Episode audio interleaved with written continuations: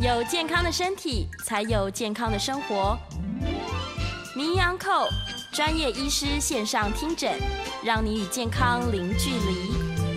嗨，大家好，这是九八新闻台，欢迎收听每周一到周五早上十一点播出的名医安扣节目。我是台安医院心脏血管外科袁明启袁医师。今天节目在 YouTube 同时有直播，欢迎大家。因为我今天还带了一个心脏模型来，所以呢，如果在待会讲这个题目的时候有点看不太懂的时候，就是等节目结束之后，自己上 YouTube 以后再重温一下子，大概就知道我在讲些什么事情。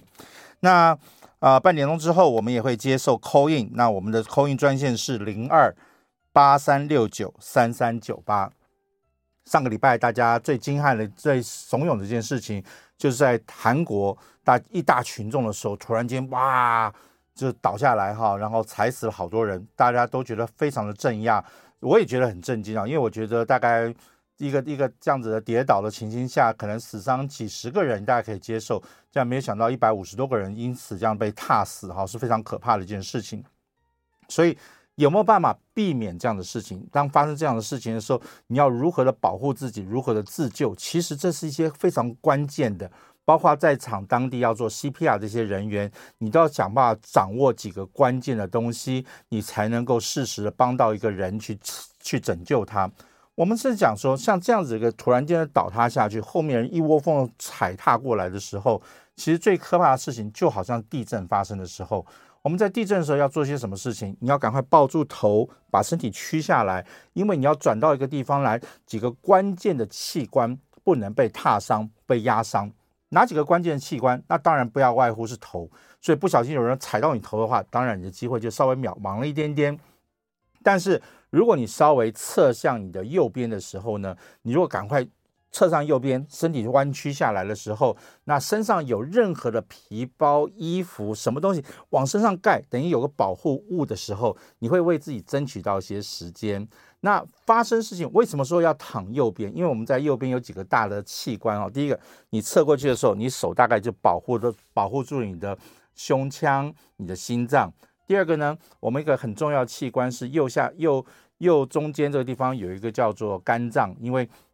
有些时候，一个重物踩下去或什么东西弄下去，你的肝脏会突然间啪破裂，会大出血，也会非常凄惨的一件事情。好，所以你在倒下去的时候，你手保护了一下心脏，保护了一下肺脏的时候，通常会让你得到点救命的时间。那在现场的人呢，可能要想尽办法，大概一下子，当然你不是医护人员，你当然很难知道，但是你可以从他的外观的受伤的位置，譬如说啊，脚的脸上有没有被踩到的印子啦。胸部有没有被什么高跟鞋穿过去的那种东西？出血点在什么地方？你大概可以猜到它发生什么事情。像这重创伤的时候，我们在医学里面的话，最担心是产生气胸，因为你在急着要呼吸，你又急着在呼吸的过程中，突然间有人往你身上咚一重踩的时候，你可能肺部会瞬间的爆开来，它会产生气胸。那气胸的过程中，你就更吸不到气，更吸不到气的时候，如果你这时候帮他做 CPR，再给他灌气，再给他去压心脏的话，那你是害死这个人。所以那时候要不要去找 AED？坦白讲，AED 绝对来不及。是如何的保持他的呼吸道的畅通，如如何让他自己能够稳定情绪，找到能够呼吸的空间，然后赶快大声呼喊说：这个人被踩到胸部了，这个人被踩到心脏了，这个人被踩到呼吸道了。那我们救护人员到现场的时候，可能可以赶快去猜哦，可能发生气胸，我先先临危不断的先帮他做个插管，让他把把气先排出来。这些东西都是在争取黄金时间，因为你时间不多，你一旦窒息，一旦心脏停止，一旦产生了一个严重气胸的时候，瞬间大概就就报废掉了。好，所以说这几个关。关键的因素，当然你在紧急状态下，你又不是医护人员，你根本就帮不上太大的忙。但是呢，如果平常能够养成一个啊、观赏我们的节目，听听看着医学上上面一些小知识、小常识的时候，在关键的五分钟的时候，你说不定真的可以拯救一个人一条性命哈。但是这这个不是我今天要来讲的主题，我今天要来讲的主题还是因为这两天啊、我们在南台湾，好，南台湾。在台南，我们举办了一个台湾啊心脏跟胸腔啊血管外科医学会，哈，这一次在台南举办，啊，也不是第一次啊，第一次在台南展览馆，那好漂亮的地方，在高铁旁边，哈，啊，我们的这个生长在天龙国的台北市的医师啊，很好玩哈，很少到南部去，因为。因为这些国际的会议，有些时候要邀请国际上有人来来台湾嘛嘛，所以大家最简单的台北、台湾哈，台北、台湾是我们的这首都，那很容易邀请到世界各地的人。所以你当换一个城市的时候，有些时候交通各方面不是那么顺利的时候呢，那所以好像过去我们医学会多多半都是在北台湾、台北，所以第一次有机会把工作放下来，强迫自己到台南去。去出差去上个课什么的，心情觉得非常的愉快哈。那当然很遗憾的一件事情是，大家都说台南的美食非常好吃，但是我们的会议中心刚好在高铁旁边，那附近好像没什么东西。那我又去订了好多这个好吃的什么牛肉啊什么东西，因为是假日的关系，好像都订不到位置。现在大家都呃会非常欢乐的出游，这是好事情。后疫情时代本来就应该如此哈。那只是我自己觉得很遗憾，因为会场出来之后，除了大会提供的便当之外，我唯一能去的就是那个商务购物中心，然后吃了台北市都可以吃得到了炸猪排饭，有点小遗憾。下次要专程的跑去一下子。但不管怎么样，在这一次的议题当中，哈，我们这次非常非常棒的一件事情是什么东西？大家讨论一个很特别的议题：当你的瓣膜，心脏的瓣膜，心脏的瓣膜如果坏掉的时候。你到底要找我们心脏外科做传统的开心手术，还是要找我们 内外科医师合作，用导管的技术帮你会置换瓣膜？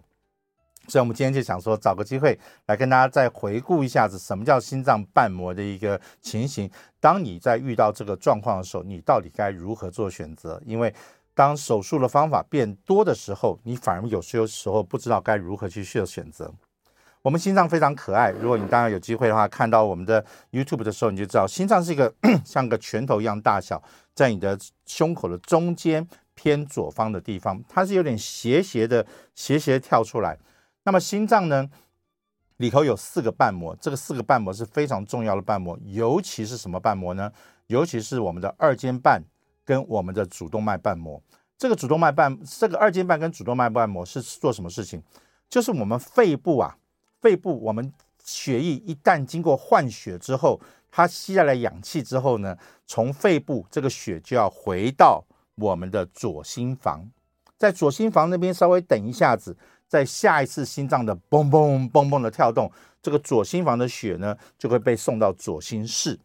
到了左心室的时候，它更要做个非常准备蓄势待发的动作。为什么呢？因为下一阶段就是维持我们生命重最重要的一个一个动作，就是左心室。左心室这个地方的血液呢，要瞬间的把血在下一次的嘣嘣嘣嘣心脏的跳动过程中，血就要冲出去，冲到哪里去？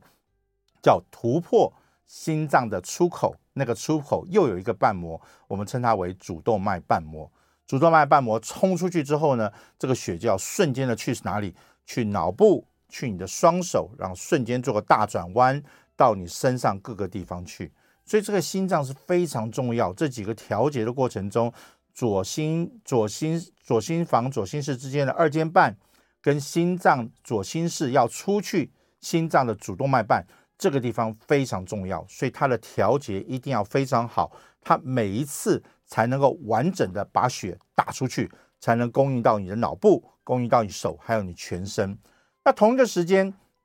血打出去了，还要回来啊。所以我常讲，血液就是一个是南下，一个是北上，所以北上也非常的重要。因为你血只管打出去，但却回不来的话，也是非常要命的一件事情。所以你从头部回来的血跟脚部回来血，它就会进进到哪里去？进到我们心脏的右心房。右心房后，在下一次血血液的跳动的时候，心脏的跳动的时候，嘣嘣嘣嘣的时候，它就会经过右心房跟右心室之间的瓣膜，我们称它为三尖瓣。三尖瓣的话，它穿过去之后呢，那下一条路就比较短一点点，因为从心脏到肺脏根本就是邻居嘛，哈，所以那个瓣膜从右心室到肺部。带着我们身上厨余的血要进去做气气气体换气的那个那些血呢，就从右心室经由一个叫做肺动脉瓣就进到肺部，因为它是很很小一段路，所以你不需要太费力就可以把血轻松的送到肺部里面去。所以有些时候我们在看心脏瓣膜的时候，我们比较在乎的是二尖瓣跟主动脉瓣，因为它肩负的责任是把血送到全身。那我反观是右边的心脏的三尖瓣跟肺动脉瓣，我们觉得嗯，OK OK，我们可以稍微啊、不用太费心，因为左边带得动，右边就带得动，大概是这样的概念。OK，好，所以这些瓣膜，你想想看，从在妈妈身体里面，这些瓣膜就在运作了。所以你想想看，你活到六七十岁，Oh my God，那真的是这个瓣膜每天要这样子开关开关，它当然有可能会坏掉。那它坏掉的过程中，我们大概过往有两个可怕的事情。在我们比较年轻一点，三四十年前的时候，台湾那时候比较落后一点，卫生教育比较差一点的时候，那时候是流行一个叫做风湿性心脏病。风湿性心脏病的话，它就专门来侵犯这个瓣膜，它会把那个瓣膜咬到，咬到那个瓣膜本来应该打开的，它却打不开。哦，就像就像你的嘴嘴巴本来应该张开啊，张好大。但是呢，他把你的嘴唇给缝起来了，缝起来后，你嘴巴只能呜噜噜噜噜，只能这样啾啾啾，不能讲话的时候，那那个时候就是一个非常严重的叫做瓣膜狭窄的病变。那这个是大概是风湿性心脏病造成的。但是因为现在我们卫生环境都已经进步了，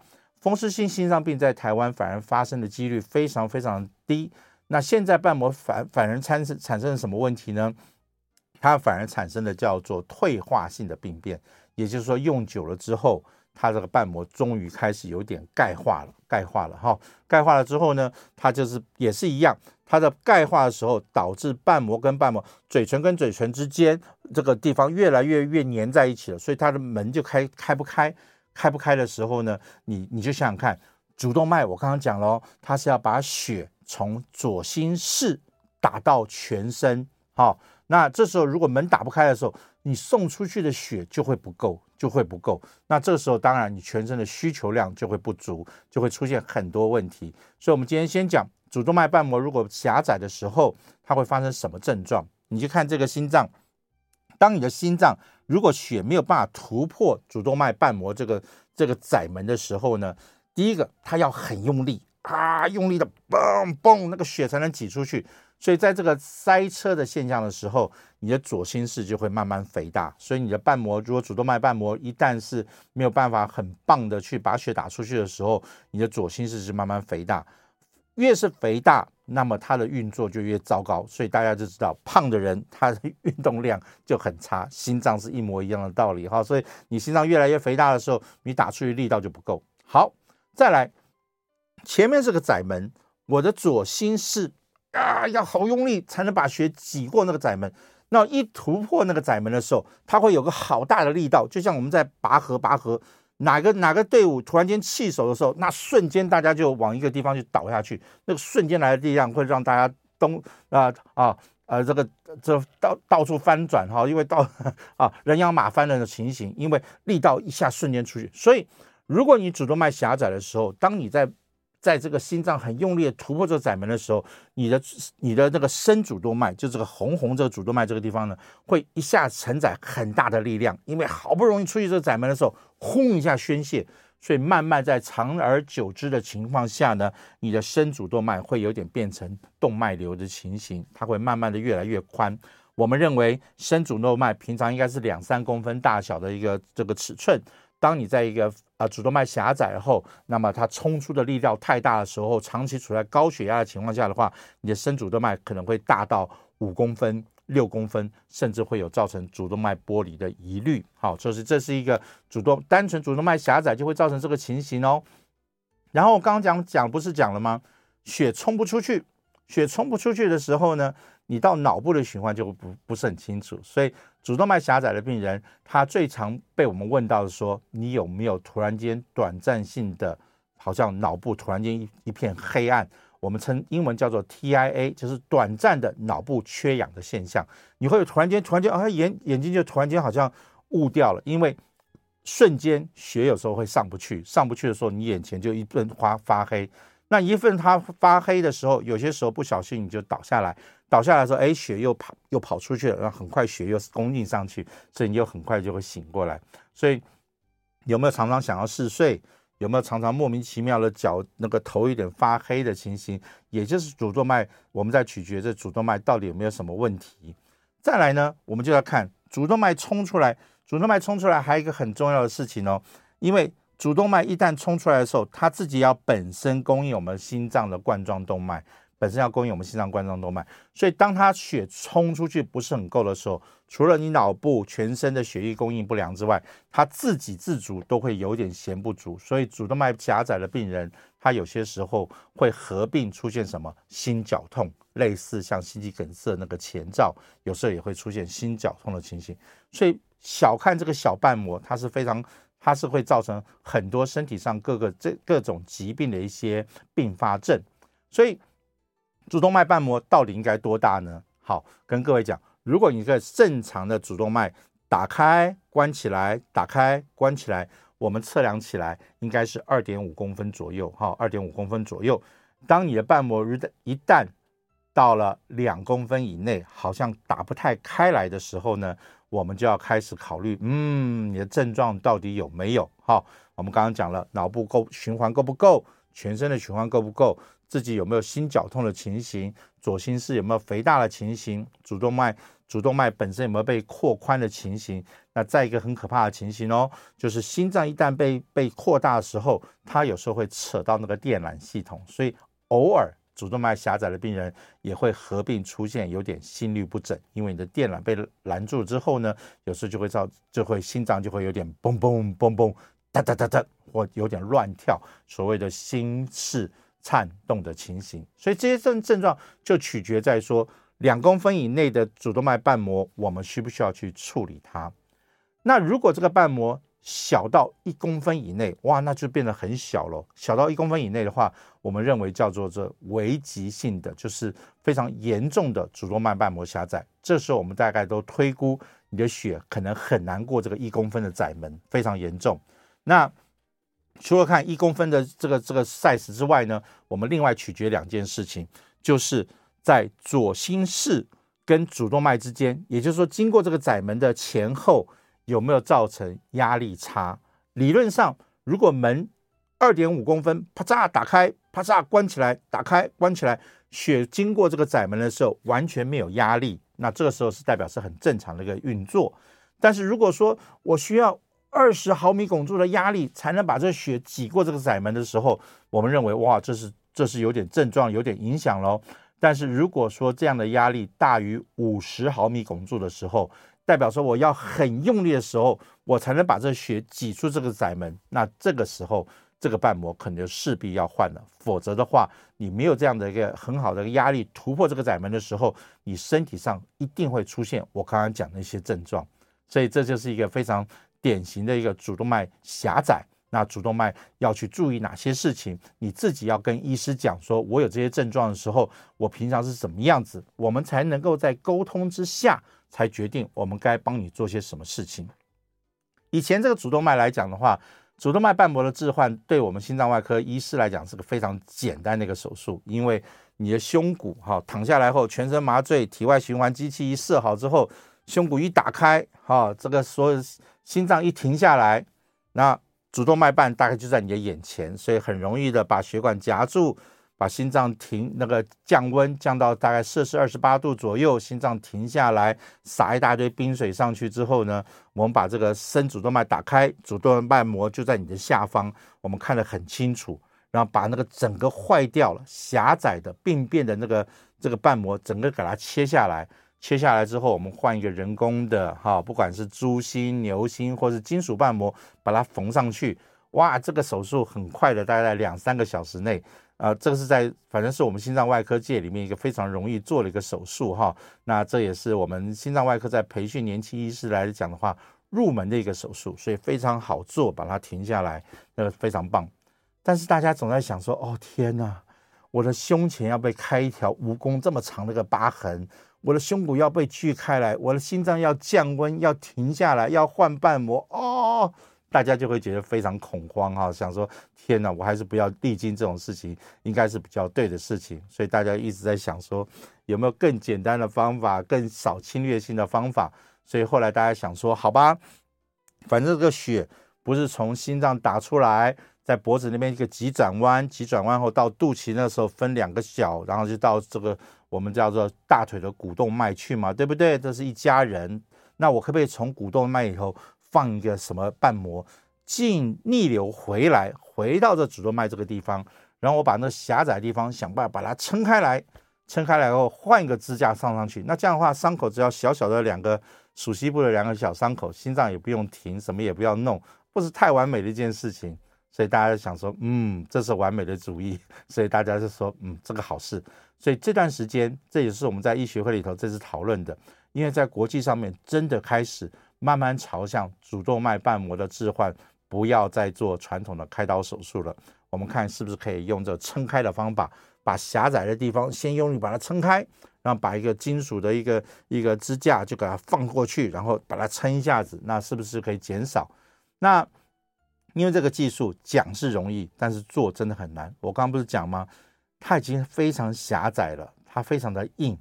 你要把一个硬硬的东西在血管内瞬间去撑开来。在撑的那瞬间，你身体上是没有血打出去哦。那第二件事情，你在撑的过程中，有可能没有撑好，反而把那个血管给把把那个大动脉跟那瓣膜给撑裂开来的话，那也是非常瞬间是个致命的情形哈。所以很多很多的危险是在撑开那个动作会发生。那这时候有没有办法撑得开？有没有办法能够把一个瓣膜能够用这样的技术放进去？这一路上有没有一些动脉硬化的斑块？因为你在送一个这个这样的瓣膜上去的过程中，可能会造成一些斑块啦、土石流的现象，反而把心脏弄好了，但是一大堆脏东西把这个血管、肠子的血管堵住，所以还有很多并发症会发生。所以目前来讲的话，全世界还是在条件下。让这类的病人接受这样子的手术。所谓条件下，就是说他真的很不适合做传统的开刀，他年纪真的很长，他本身有一些肺部的疾病，如果把他心脏停下来，肺脏停下来，他可能就活不过来。这种人，所以我们大家都设了一些条件下才能去做这个东西。所以大家在心脏手术的时候，千万记得一件事情，不要说啊，新技术一定是就是最好的。No，新技术有些时候还是有在待研发。在看观察，所以你应该是理解说，嗯，现在最成熟的技术是什么？那么现在以现今二零二二年，我应该适合做什么样的事情？那我在跟医师好好讨论之后，我选择我可以当下可以成功的手术，当下可以顺利进行的手术，当下我可以活下来的一个手术，这才是一个我们觉得非常非常重要的关键因素。那好，我先暂时让大家稍微休息一下子啊。那我们休息一下之后，我们会接受我们的 call in 专线零二八三六九三三九八。反正我在这边，心脏血管的问题都可以打电话进来，或者我们待会儿再详细的再讲一下，我们针对这个心脏瓣膜这个地方还有什么要注意的事情，还有什么要选择的事情。好，我们休息一下。嗨，大家好。那我们刚刚在快速的讲一下子一些尝试啦，跟心脏瓣膜的一些选择这些东西啊。我们还是很希望大家能够，如果有机会的话，能够打电话进来。那我们大家互相聊聊，你对这方面的知识还有什么想问我们的？我想我就可以回答。刚刚已经有一些人在线上问了一些，所以不要客气。除了打这个零二八三六九三三九八之外，YouTube 上面也可以留一下言。那我有机会的话，马上就帮你回复你。我们先来接一个林先生的电话。林先生你好。好哈，是两个问题请教您哈。第一个问题是说，我们主动脉剥离有分 A、B 型，通常这个 A 型呢，它那个主动脉裂掉的方向是往心脏走，所以它通常致命性比较高嘛哈。然后我想请教您的问题是说，呃，A 型是往心脏走，B 型是往脚的方向走，那两个主动脉剥离，它都会有那种。呃，前胸痛到后背的那种撕裂伤的痛吗？因为如果是裂到脚，它应该痛的方向，我猜它可能不是背，会不会是脚那边会痛？以上跟您请教，看是不是这样子会有这个痛，会有不一样的问题。然后第二个问题是说，哈，这个诶我们的一个艺人呢、啊，他也年纪大了，然后有这个，据说是窦房结退化的问题，哈，然后心脏就。停跳了，这样子。那我想请教的问题就是说，年纪大的人，窦房结一定会退化吗？哦，我们该怎么样让他不要退化的那么快？OK，这样请教。好，非常收听，谢谢您。好，谢谢林先生，谢谢你哈。那希望你是有在看 YouTube，如果没有的话呢，你就待会回去看 YouTube。因为心脏这边有个模型啊，大家可以看到，心脏我刚刚讲它是中间偏左，所以它有点斜打出去。斜打出去的时候，你看哈，心脏在打出去的过程中，第一个很重要的转折点就在我们的右边的右边，要血管要分去右边那个地方哈，所以我们把它想象成一个。问号的话，你把这个大动脉想象成一个问号的话，它第一个冲出去的时候是左边那个短短转弯区，那个撞击点是最大的。所以如果说你有主动脉，你有主动脉狭窄，或是你有高血压的话，那个撞击点是非常大的一个撞击点。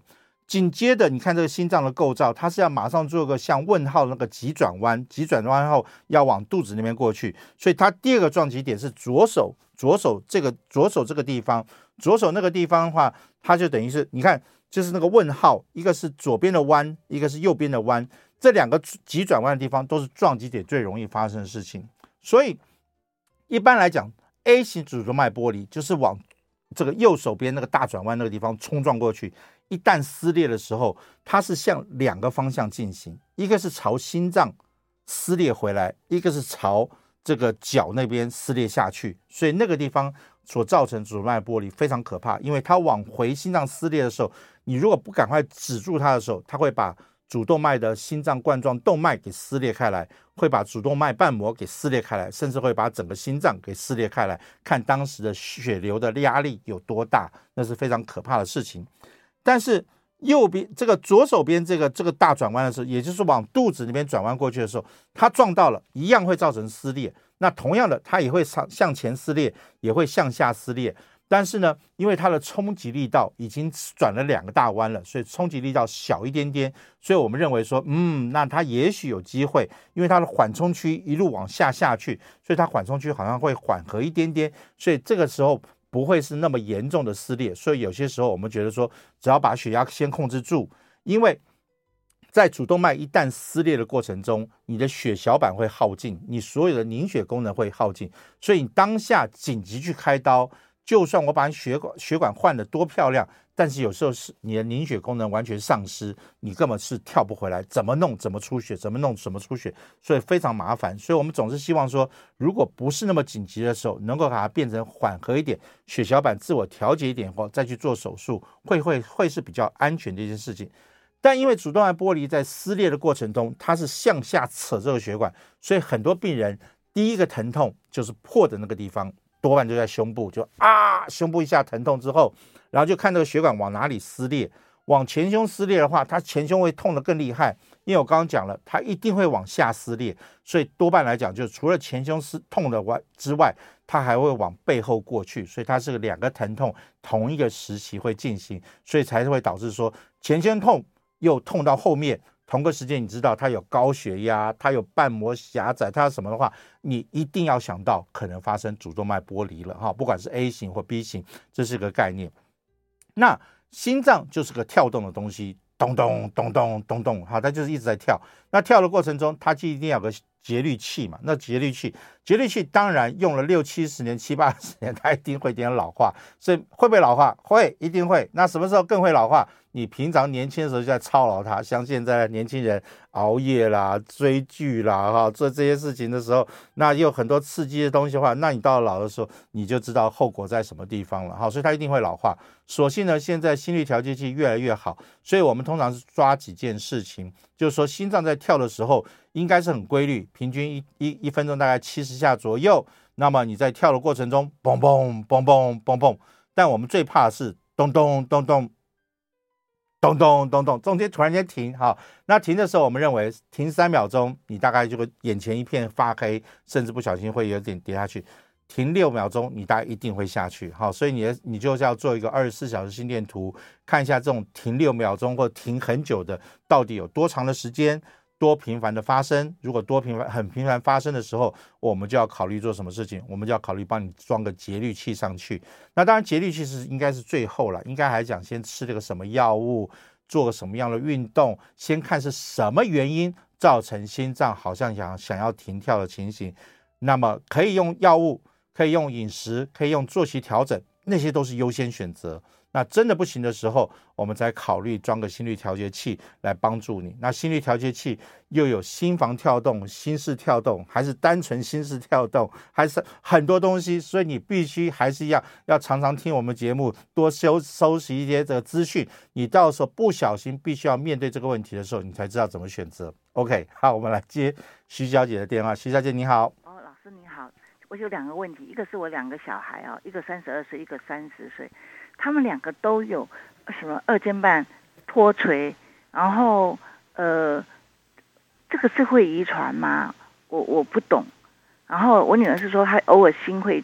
心会心悸。那第二个问题是问我，我我是长期高血压，我六十五岁，那哦我在吃血压的药，但是我我我上上个上个礼拜量一五八血压。血压对，那我我这样子的话会不会太高？而且我吃了血高血压的药还是这样，那我的我常心悸，就是我常觉得地震，然后我不知道这样子有没有办法需要再加强增加高血压的药吗？OK，徐小姐，谢谢你哈，你六十五岁还在关心三十多岁的孩子，你真的是好妈妈，所以难怪你会有点心悸啊。三十岁的孩子要多听我们的节目，不要不要由你去教他们，他们要自己去摄取。好，心脏的瓣膜，我刚刚讲，它就是一个两片，像一个我们嘴唇一样。那么二尖瓣，尤其是二尖瓣哦，好，要记得二尖瓣有些时候哪个嘴唇可能就会稍微憨厚一点点，憨厚一点点，我们就称它为二尖瓣脱垂。如果你看我们的心脏模型的话，二尖瓣躲在心脏的旁边，心脏的后面，这个这个二尖瓣的正后方。刚好就是我们的电缆系统，刚好就是我们的心脏传导系统。所以二尖瓣如果脱垂，你一直让它往下去坠、往下去拉的话，很容易会刺激到那个电缆线。刺激到那个电缆线的时候，就容易诱发心律不整。那谁最容易去又会让这个二尖瓣容易脱垂，让它很累呢？就是心脏很累嘛。心脏很累是什么意思？就是熬夜、加班。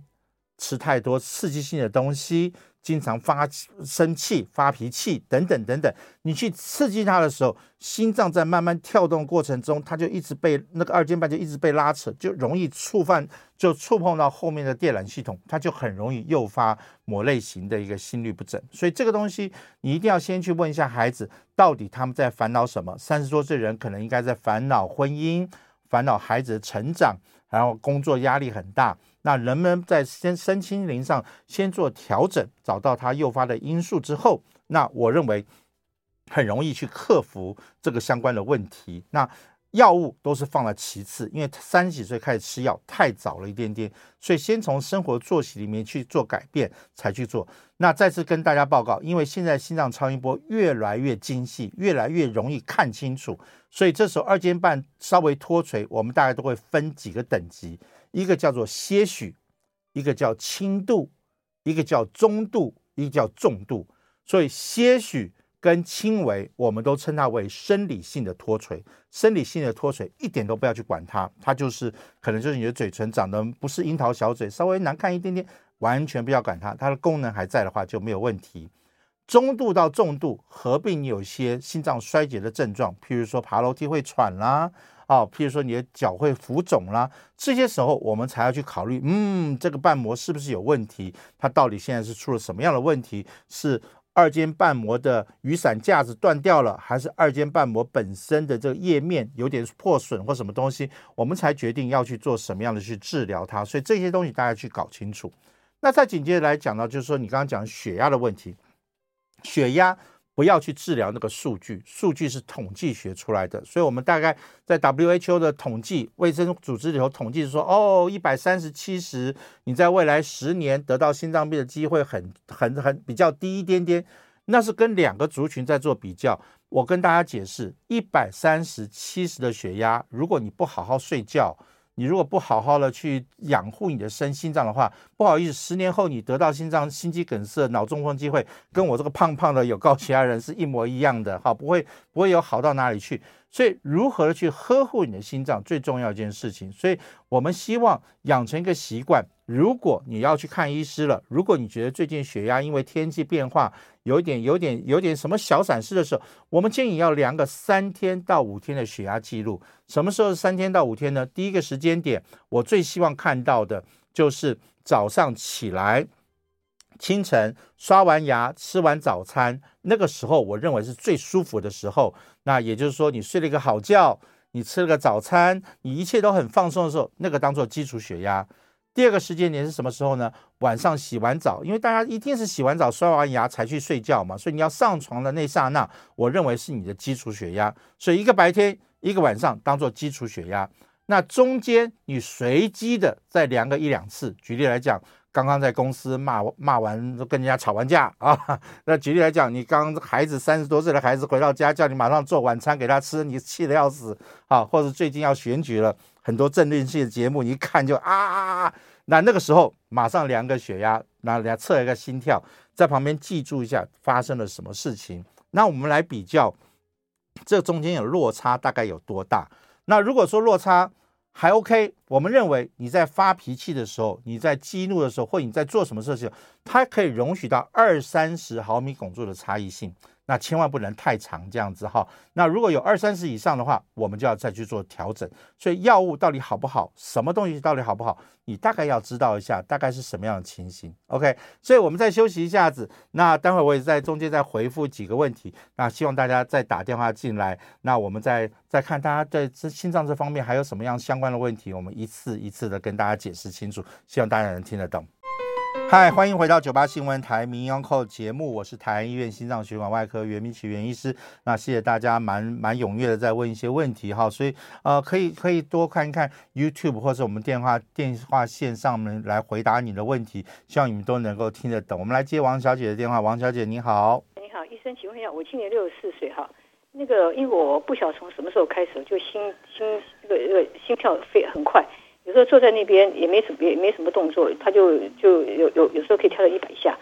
那我不晓得长期这样的话对心脏会不会有影响？OK，谢谢。心脏我们认为是一个机器，我们今天不是讲吗？心脏它是个机器，我们希望它平均的跳动的速率大概是六十五到七十五之间，看你的工作量。如果你是工作压力很大的，需要需要多一点运动的时候，那我们希望他跳到八九十没有问题。但是如果你是在家里头是悠闲的看电视、听我们广播节目的话，那这时候你应该在六七十应该是最理想的。所以你的如果你的处的环境是轻松的环境，但是你心跳跳很快，我们要去找原因。好，是情绪失控，还是喝了太多有刺激性的饮食，还是不常去运动？还是有熬夜的情形，你要想办法去先找出它的原因，然后我们来对症做个下药的话，我相信应该会是一个比较好的一个选择。那当然，如果全部都找不到问题，像六十多岁的女性的话，可能是更年期的末期啦，可能是甲状腺的问题，我们去查查看。如果查不出来的时候，我们这时候再看你的生活习性下，需不需要吃点药物，把它稍微降下来一点，因为。这个时候就像一个心脏啊，你常常你是散步的情形下，对它负荷少一点，但你要常常拿个常常叫它去跑一二十四小时叫它跑的话，它有时候会累。那六十几岁不会有事情，但是到七十五八十岁的时候，可能就会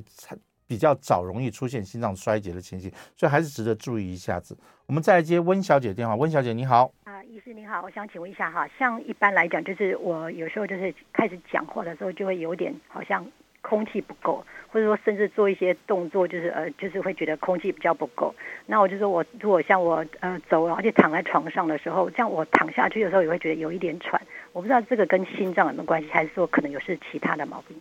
呃，我大胆猜测心脏应该没有问题。那多半来讲的话，应该还是自己可能自己有其他的呃焦虑性的问题。我们还是希望哈，大家要记得一件事情，尤其你在超过六十岁的时候哈，你的心脏。不能任意它去跳动，所以换言之说，我们还是希望能够鼓励的。就一匹老马，你好歹还是要带它出去跑一跑、弄一弄。所以我们还是认为适当的运动，不要过度的运动哦。像最近很多很多朋友跟我讲说，像我今天早上急急忙忙过来之前，看到一个外国朋友，他是说他是喜欢做很激烈的运动，很激烈，但是呢，他在运动过程中口罩是戴的满满的，哇，那就是很惨的一件事情。为什么呢？因为我们在运动的过程中，我们希望能够新鲜的空气进到肺里面去，身体上二氧化碳能够出去，给心脏血管一个很好的氧气、空气，让它能够做换气的动作。但是他包了满满的时候，他一直在吐，一直在吸自己的胃酸，一直在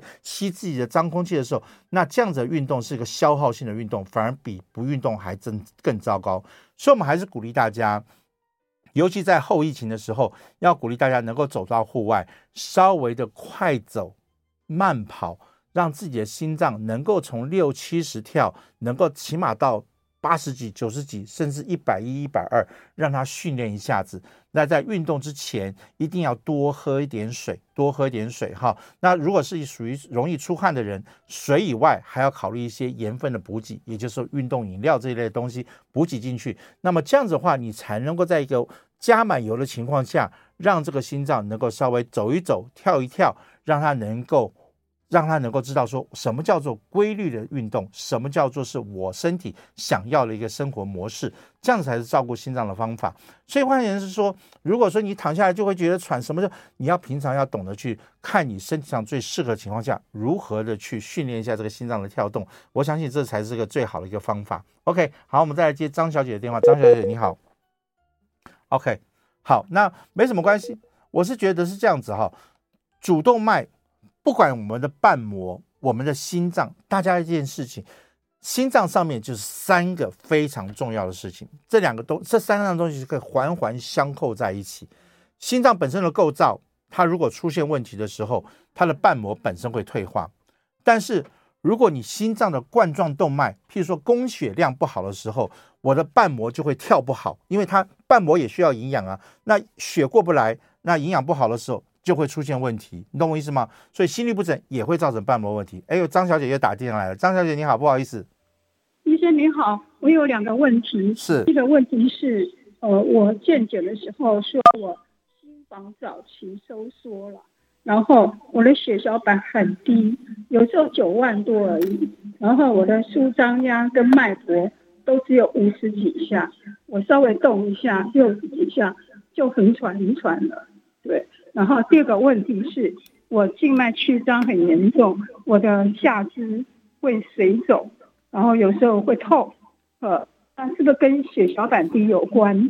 然后会手麻脚麻？如果你的你有静脉曲张，你有你有脚会麻。然后你又说心脏本身有一点小问题的话，我大概还是要先去猜到是心脏有点小衰竭的现象。我一开始就讲了，心脏的功能是除了把血打出去之外，它还要把血能够吸回来。所以你的右心房、右心室之间可能产生了一点小问题，先去查查看你的三尖瓣有没有问题。第二个有可能，刚刚听起来你血小板也低，血小板也低的话，也就是说血液在回去回来的路上，就是北上的路上的时候，它经过肝脏的地方，经过脾脏那个地方，是不是造成太大规模的破坏？因为这些地方容易会把你的血小板给吃掉，因为啊。脾脏，尤其我们的脾脏是一个血小板的处理厂，哈，血球坏死的或是衰老的血球都回到脾脏那边去，去去新陈代谢去处理掉，等它是这个垃圾处理厂。那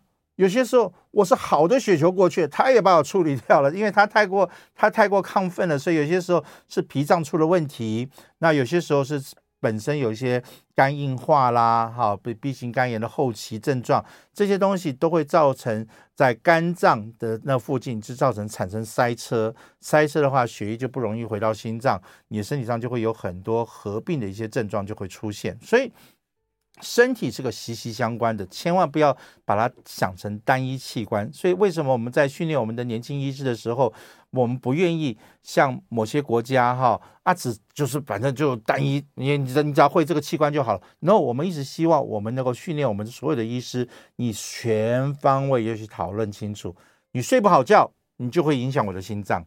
好，你肝脏不好，而你也会影响我的心脏；你静脉曲张也会影响我的心脏。所以息息相关的东西，你说，对不起，我只会看静脉曲张，对不起，我只会看肝脏。那坦白讲，你没有办法做一个非常完整的一个医师。所以这也是为什么我们在常常开医学会，我们要互相去讨论，大家为什么要想办法去做这些事情，这最主要原因。那大家要来讨论。所以后来大家现在又回到了我们今天这几天的医学会的主题，对不对？啊，我知道遇到这瓣膜的时候，到底要不要给袁医师来开个大心脏手术，还是我们用一个导管技术就来做？我刚刚讲过了啊，新的技术我们永远欢迎。新的技术科技本来就是来自于人性，所以当我们在开大心脏手术的时候，有很多并发症的时候，我们总是希望说有没有什么更简单的方法可以去去做，可以去做应用。所以我们现在也是一样，这个导管技术看起来是有效。但是在做这个导管技术之前，你要做非常非常详细的一些检查。这些检查包括哪些检查？第一个，你要从属膝部，你想想看啊，从脚的血管要经过肚子，再回到胸腔，再到心脏，这条路畅不畅通？血管够够不够宽？我们现在技术是把一个雨伞架子，把它像雨伞一样收起来，然后一路送送送送送送送到心脏的时候，再把这个雨伞撑开来。那这个过程中，路上有没有障碍物？有没有土石流可能会会崩塌下来？这是个非常取决的问题。再来，你的瓣膜到底多硬？有没有办法被我撑开来？撑开的过程会不会出现什么问题？所以现在来讲，以现今二零二二年，目前还是一个救急。你真的不适合开传统手术的时候，我们死马当活马医的时候，我们来想办法用这种方法，看还会不会再给你一个机会。所以那天大家在现场叫大家举手，在座的各位心脏外科医师，你们现在喜欢用导管技术还是传统开刀？我毫不质疑的就举起手来说，传统开刀，我们心脏外科还是一个最基本的一个可以帮忙做事情的地方。所以科技在进步，我们也在学习如何的去去帮助大家能够去做更好的事情。但是我们一直不忘了提醒大家。心脏本身是一个器官，是我们全身来讲的话，可能最辛苦的，在妈妈肚子里面，它就开始在运作的一个东西。所以你活到六十岁，你活到七十岁，你活到八十岁、九十岁，这个心脏会衰竭的哦。所以如何好好去保护你的心脏，好好去利用它，不要忘记了三个环节：自己自己本身的构造有没有老化的现象？老化，心脏本身需要有滋润，它需要有营养。也就是，你的冠状动脉到底是不是好？是冠状动脉引起的瓣膜坏掉，还是本身瓣膜坏掉？也要做个鉴别诊断。第三，就是心脏一定是要个心房跳、心室跳、心房跳、心室跳，它一定要咚咚咚咚，很标准的作用下，这个瓣膜才可以运作得很好，心脏才可以运作得很好。你所以有恶性心律不整的话，也会造成瓣膜的病变，所以这些东西都是息息相关。所以我真的很高兴今天有这个机会哈，在一开始的时候先跟大家讲一下子，如果不幸的你在参加大型聚会的时候发生点意外的时候，要怎么保护自己，那也知道说心脏在换季的时候要如何去注意自己的心脏跟血管的变化，也希望在一个简单的一个。瓣膜的病变中，你能够得到一些适当的知识。哇，谢谢大家时间。那希望下次再找机会再来。那也希望你们定期的收听我们民营眼科的节目。好，我们在这边先跟大家说一声午安啊，注意保重身体的健康，拜拜。